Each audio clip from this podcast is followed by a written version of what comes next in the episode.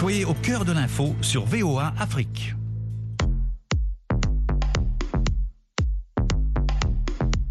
Le monde au féminin. Féminin, féminin, féminin, féminin. Hey, you, over there. Please don't waste my time with that stare. Don't be looking, this piece is rare. I'm too cool for school, I know it's not fair. Chères auditrices, chers auditeurs, bienvenue à l'écoute de l'émission hebdomadaire de VOA Afrique, Le Monde au féminin. Nathalie Barge pour vous présenter des infos, dossiers et reportages relatifs à la jeunesse et aux femmes.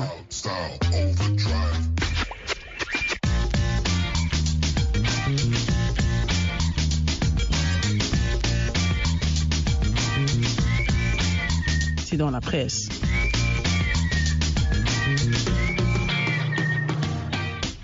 Les régressions en matière de droits des femmes se multiplient partout dans le monde, alerte des associations dans un rapport qui recommande d'aborder la question au plan diplomatique.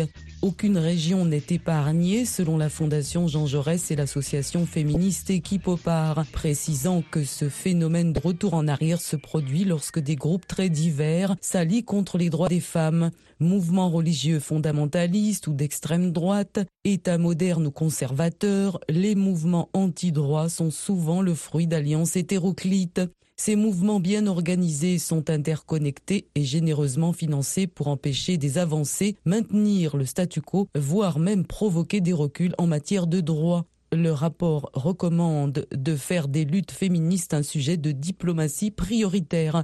La Suède est le premier pays à avoir revendiqué une diplomatie féministe en 2014. Les objectifs d'une telle politique incluent l'émancipation économique des femmes à travers l'entrepreneuriat, particulièrement en Afrique, et l'implication des femmes en politique et dans les négociations de paix et de coopération.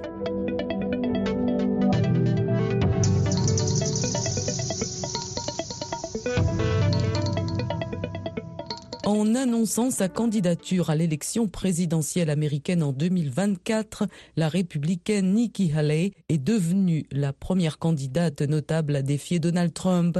Même dans nos jours les plus sombres, nous avons une chance incroyable de vivre en Amérique, a déclaré l'ancienne ambassadrice des États-Unis à l'ONU et ex-gouverneur de l'État de Caroline du Sud, affirmant que l'heure est venue pour une nouvelle génération de dirigeants. Cette femme politique de 51 ans, dont le nom de naissance est Nimrata Nikki Randawa, est la fille d'un couple d'immigrés indiens de religion sikh. Elle est entrée sur la scène politique en 2004 par son élection au Parlement de Caroline du Sud et a acquis une notoriété nationale six ans plus tard lors de sa campagne pour devenir gouverneur. Lors des débats en 2018 autour de la nomination à la Cour suprême du juge conservateur Brett Kavanaugh, accusé d'agression sexuelle, elle avait appelé à écouter ses victimes présumées. Mère de deux enfants, Nikki Haley est mariée à un officier de la garde nationale, anciennement déployé en Afghanistan. Le candidat choisi par le camp républicain à l'issue de la primaire affrontera en novembre 2024 celui désigné par le Parti démocrate.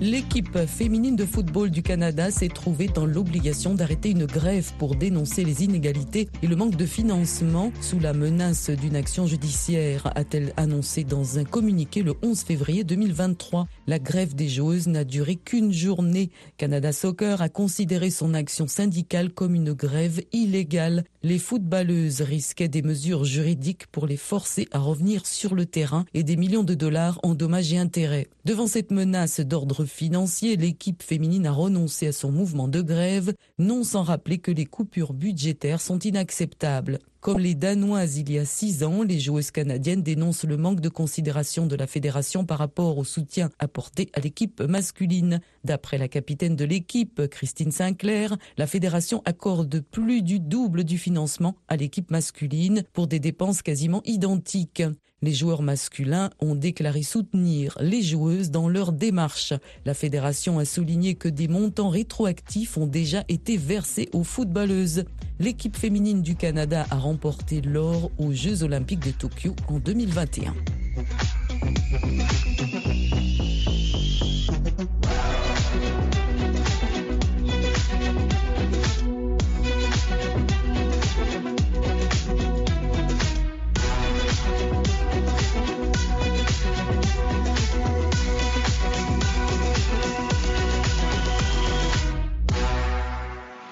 l'Arabie saoudite va envoyer deux astronautes, dont une femme, vers la Station spatiale internationale pour la première fois en 2023, a indiqué l'agence de presse officielle SPA le 12 février. Leur départ sera organisé depuis les États-Unis. Rayana Barnaoui a été sélectionnée pour la mission Axiom 2 par la Commission spatiale saoudienne. Titulaire d'une maîtrise et d'une licence en sciences biomédicales des universités d'Al-Faisal et d'Otago, elle dispose de 9 ans d'expérience dans la recherche sur les cellules cancéreuses. Lors de sa sélection, elle travaillait comme chercheuse au laboratoire du centre de recherche King Faisal de Riyad. L'Arabie saoudite, qui a créé l'autorité spatiale saoudienne en 2018, a lancé en 2022 un programme destiné à envoyer des astronautes dans l'espace. Ce projet a été mis en place dans le cadre du plan Vision 2030 du prince héritier Mohamed Ben Salman, qui a lancé de vastes réformes sociales, dont le droit pour les femmes de conduire. Parole de femme.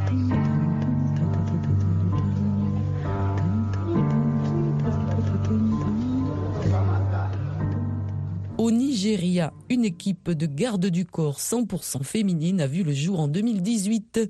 Depuis, le Dragon Squad a effectué la sécurité de centaines d'événements à Akwa Ibom, dans le sud du pays. Ces femmes baraquées ne reculent devant rien et inspirent le respect lors de rassemblements. Dilidico nous en dit plus. My name is MM Thomas. We are Dragon Squad. Les 43 recrues de Dragon Squad ont assuré la sécurité lors d'environ 2000 événements, dont des fêtes privées, des funérailles, des rassemblements politiques et des soirées dans des clubs. Cette équipe féminine s'est frayé un chemin dans un secteur dominé par les hommes. En plus des talkie-walkie, des gilets et des lunettes noires, ces videuses ont également des sprays lacrymogènes au poivre. Elles doivent toujours garder à l'esprit qu'elles peuvent être attaquées pendant leur travail.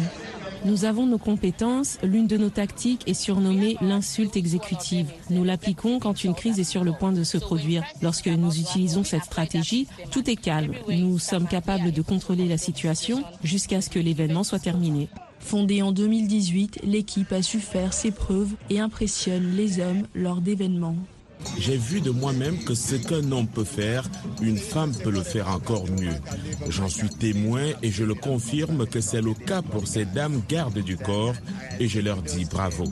Et même Thomas explique que les femmes de l'équipe ont acquis de nombreuses compétences et surtout, ce qu'elle dit être le plus important, la confiance en soi.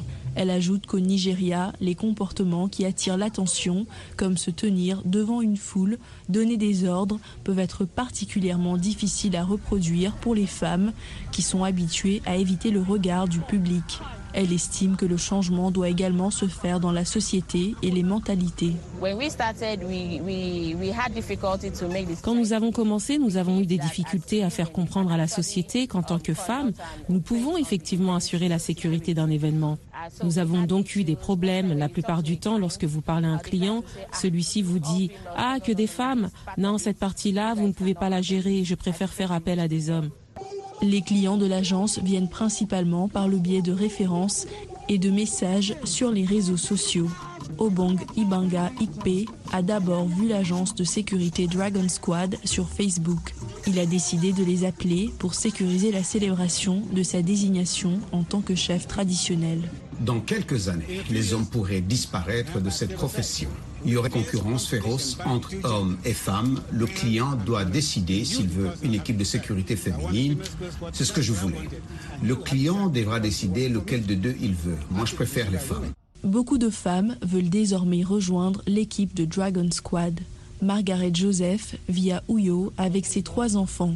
Plus jeune recrue de l'équipe, elle gérait, avant de rejoindre l'agence, une petite boutique alimentaire. Avant de rejoindre le Dragon Squad, je pensais que les femmes ne pouvaient faire que de la couture, peut-être devenir coiffeuse, vendre au marché ou rester à la maison comme femme au foyer.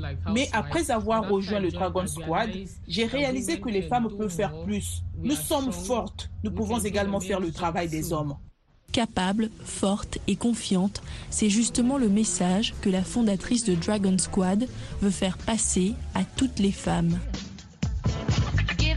Le monde au féminin de VOA Afrique, une émission taillée sur mesure pour toi à travers le regard des femmes et des jeunes. En Côte d'Ivoire, le prix Félix Houphouët-Boigny UNESCO pour la recherche de la paix a été remis à l'ex-chancelière allemande Angela Merkel début février en reconnaissance de son action pour l'accueil des réfugiés en 2015. La cérémonie s'est déroulée à Yamoussoukro en présence de plusieurs personnalités dont des chefs d'État et les deux anciens présidents ivoiriens. On revient sur l'événement avec notre correspondante à Abidjan, Delphine Bois. Le jury a été touché par la décision prise en 2015 par Angela Merkel, à l'époque chancelière allemande, d'avoir accueilli près de 1,2 million de réfugiés venus de la Syrie, d'Irak, d'Afghanistan et d'Érythrée. Pour le président ivoirien Alassane Ouattara, c'est une satisfaction particulière pour la Côte d'Ivoire. Vous avez donné une grande leçon d'humanisme.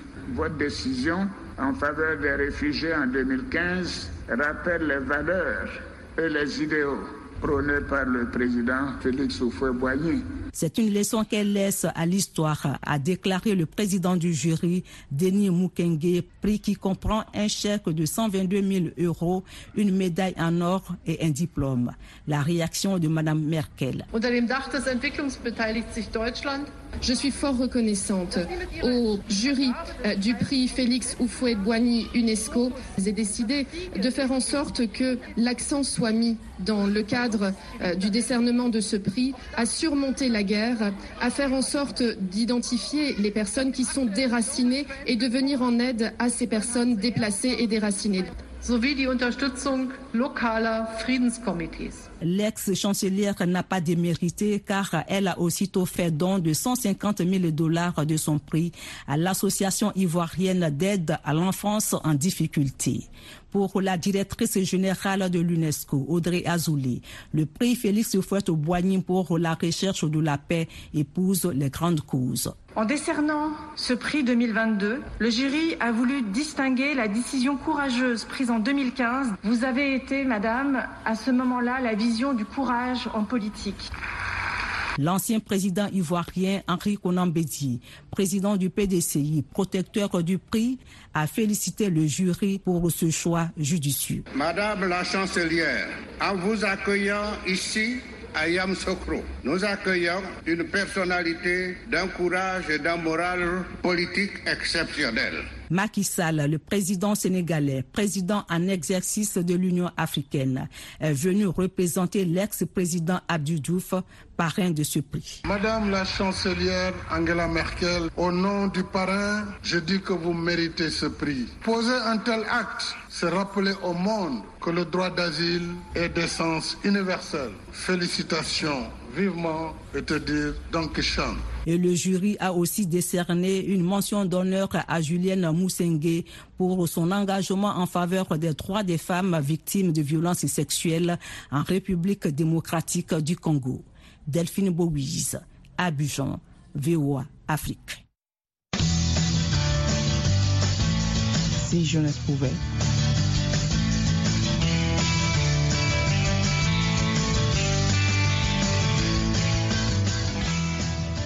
Au Tchad, la délégation de l'action sociale, la Commission nationale d'accueil et de réinsertion des réfugiés et l'UNICEF offrent une opportunité de formation professionnelle aux jeunes réfugiés et autochtones désœuvrés des trois provinces du sud du pays, le Logone oriental, le Mandoul et le Moyen Chari. Ces jeunes apprennent les métiers de couture et menuiserie André Godmadjingar est allé à leur rencontre à Moissala, chef-lieu du département de Barsara, dans la province du Mandoul. J'ai master 1 en sciences de l'éducation. J'ai accepté parce qu'il n'y a pas de travail. Dans cette ville, il faut toujours se battre. Même si tu as un gros diplôme, donc je ne peux pas croiser les bras et attendre à ce qu'on m'intègre. Pendant que des milliers de diplômés sans emploi revendiquent leur intégration à la fonction publique à travers la rue, Service Jimaldé, originaire de Moïsala, cherche à avoir un métier et la menuiserie a toujours été le métier de son rêve.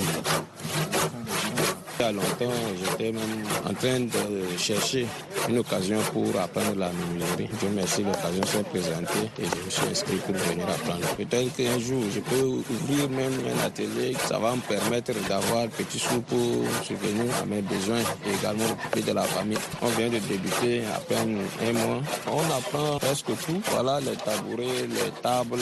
Tout ce que vous voyez ici sont nos réalisations. Rien n'est facile dans cette vie. Il faut toujours apprendre. À côté de ce futur menuisier, il y a un autre groupe qui a opté pour la couture. À moins de trois mois de formation, le futur couturier aussi affirme avoir appris beaucoup de choses. Le premier jour là, c'est difficile. Je pense que j'ai fait un mois déjà là, ça va quand même. Je fais serrer basé pour les femmes. Avec mon état là, je suis mutilé, c'est pour cela que je suis venu ici pour apprendre la machine. C'est le début qui est difficile, mais actuellement là, je maîtrise, mais pas totalement. Il faut s'approcher des petits messieurs pour débrouiller dans ta vie. Moi, avant là, j'ai fait école là, et la maladie me dérange et j'ai resté comme ça là, c'est pas bien. Donc, je suis venu ici là apprendre la machine. Je peux aider aussi mon mari Et on a commencé maintenant sur pantalon et robe pour les enfants. Et aujourd'hui encore, on fait des complets du pain. Et je pense que c'est presque même fini déjà. Donc on a fait un mois là, on connaît un peu quand. 80 apprenants, dont plus de 70% des réfugiés, sont formés dans le domaine de la menuiserie et couture, repartis dans deux centres, à savoir 40 à Moïsala, chef-lieu du département de Barsara, et 40 au centre de Maro, dans la province du Moyen-Chari. Pour Richard Dingamadi, responsable de la protection de l'enfance de World Vision basée à Moïsala, les critères de sélection de ces apprenants sont liés à la vulnérabilité et à l'inclusion.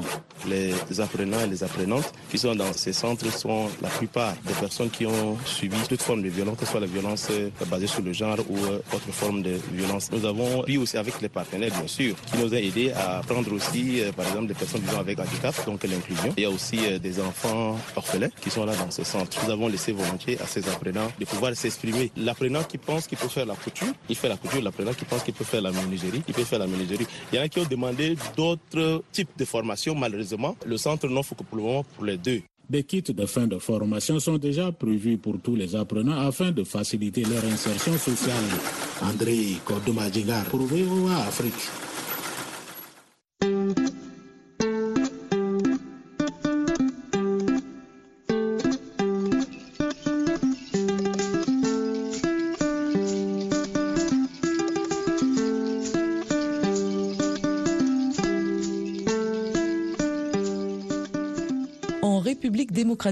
Congo, des jeunes ont créé une start-up pour se lancer dans la production des charbons écologiques à partir des déchets organiques issus des ménages de Kinshasa. Cette entreprise produit 4 tonnes de charbon chaque mois, un produit moins polluant qui participe à la lutte contre la déforestation et la protection de l'environnement. Visitons cette start-up à Kinshasa avec notre correspondant Alex Katikataï. Dans cet enclos de la banlieue de Kinshasa, des sacs de déchets organiques sont entassés dans la cour. À quelques mètres de là, les déchets sont broyés et mélangés pour produire une pâte. La pâte est séchée et incinérée pour obtenir des charbons écologiques. Jonathan Chongo est l'un des initiateurs de ces projets qui visent la protection des forêts, mais pas seulement. Nous avons tout d'abord constaté que les, les charbons utilisés habituellement étaient obtenus à partir de la déforestation. Et nous avons voulu d'abord éviter ce problème-là de déforestation. Et de plus, la ville de Kinshasa fait face à des sérieux problèmes d'assainissement. Et puisque ces déchets-là, nous n'arrivons pas à toujours les conserver, nous avons voulu faire de ces déchets-là quelque chose d'utile en les transformant en charbon que je présente là. Avec ses amis, Jonathan a créé une start-up pour la promotion et la vente de leur charbon. Charbon Nabiso, c'est son nom. Le design est bien soigné et les charbons bien emballés. Un kilo revient à 1400 francs congolais, soit 70 centimes de dollars américains. Un prix très économique, mais son prix n'est pas le seul avantage. Pour ce qui est des avantages, ce charbon déjà il est économique c'est-à-dire qu'ils sont utilisés moins comparé à ceux que nous avons ici. Et de plus, ils sont moins salissants pour les casseroles et les, les femmes au foyer verront cela comme étant un avantage principal. Et ils coûtent beaucoup moins cher puisque leur prix n'est pas saisonnier. Ils ne dépendent pas d'une saison quelconque par rapport à leur prix. Plusieurs tenancières des gargotes à Kinshasa utilisent ces charbons organiques et écologiques. C'est le cas de Marie Ngandou, une vendeuse de beignets dans une rue de Kinshasa. Elle dit sa satisfaction vis-à-vis de ce produit. Euh, ça ne donne pas la fumée d'abord. Ça ne salit pas tellement les, les, casséroles, malgré que ma casserole est noire, mais ça ne salit pas les casséroles. Et en tout cas, j'ai vraiment utilisé ça. J'utilise ça à la maison comme ici. Euh, euh, là où je vois mes beignets. Donc euh, c'est un peu ça en gros. Charbon, Nabiso et Zamalam. La jeune start-up est vite devenue la victime de son propre succès. Sa production de 4 tonnes par mois devient insuffisante pour répondre à une demande toujours croissante. David Kazadi, l'un des fondateurs de Charbon Nabiso. Par rapport aux demandes qui sont actuelles, on doit nécessairement monter jusqu'à 20 tonnes par mois pour pouvoir essayer d'égaler avec. Alors les difficultés que nous rencontrons par rapport à la production de, ce charbon, ce sont plus les difficultés liées à la logistique. Parce que la ville de Kinshasa produit en moyenne 7000 tonnes de déchets par jour et nous n'avons pas les moyens adéquats pour pouvoir les acheminer jusqu'à l'unité de transformation et les équipements aussi pour le pouvoir le transformer en briquettes parce qu'actuellement nous travaillons à l'artisanat.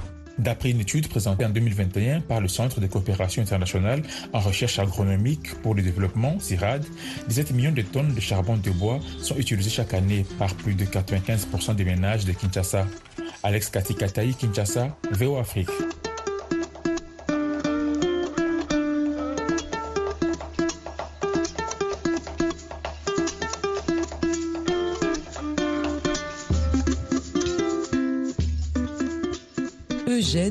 Un artiste qui s'est donné comme mission la lutte contre la pollution plastique dans sa ville d'Abeokuta, dans l'état d'Ogun, au Nigeria.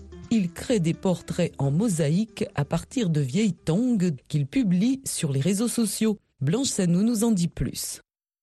Dans une décharge à ciel ouvert, l'artiste nigérian Komboye Eugène fouille cette montagne de déchets à la recherche d'un article bien particulier des tongs en plastique qu'il transforme ensuite en portraits de mosaïques multicolores. Seule une infime partie des déchets est recyclée au Nigeria, pays qui compte près de 210 millions de consommateurs. Les tongs sont l'un des principaux acteurs de la pollution plastique parce que, si vous regardez, en raison de leur prix abordable, la majorité ou, je dirais, toutes les personnes à faible revenu vont certainement les choisir, vous comprenez? Ainsi, lorsque je regarde mon environnement, je vois clairement que presque tout le monde a au moins une paire dans chaque maison. Également environnementaliste, M. Eugène possède dans son atelier un énorme monticule de tongs qu'il a collecté dans un coin. Il va les nettoyer et les découper en morceaux. Si j'ai choisi ce matériau particulier, c'est parce qu'il est disponible. Beaucoup de gens se demandent, lorsqu'ils viennent dans mon atelier et voient ce grand nombre de tongs, comment je les obtiens? Une fois les tongs découpés, l'artiste utilise les morceaux pour créer des portraits de la communauté locale de sa ville Abiyakuta dans le sud-est de l'état d'Osun. Sur les murs de son studio, des visages multicolores émergent petit à petit. Je gagne de l'argent grâce aux commissions quand les gens me commandent des choses. Et je gagne aussi de l'argent avec mes œuvres parce que les gens, tous ceux qui s'y intéressent, les achèteront. Donc il n'y a pas deux façons de faire. Le Nigeria, où le recyclage est rare, est noyé par la pollution plastique. Certains entrepreneurs commencent à s'attaquer au problème malgré les difficultés qu'ils rencontrent dans la plus grande économie d'Afrique.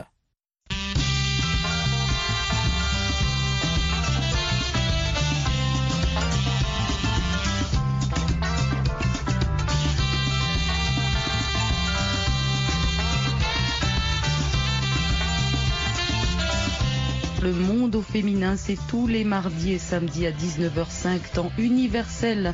C'était Nathalie Barge avec vous. À bientôt et bon courage.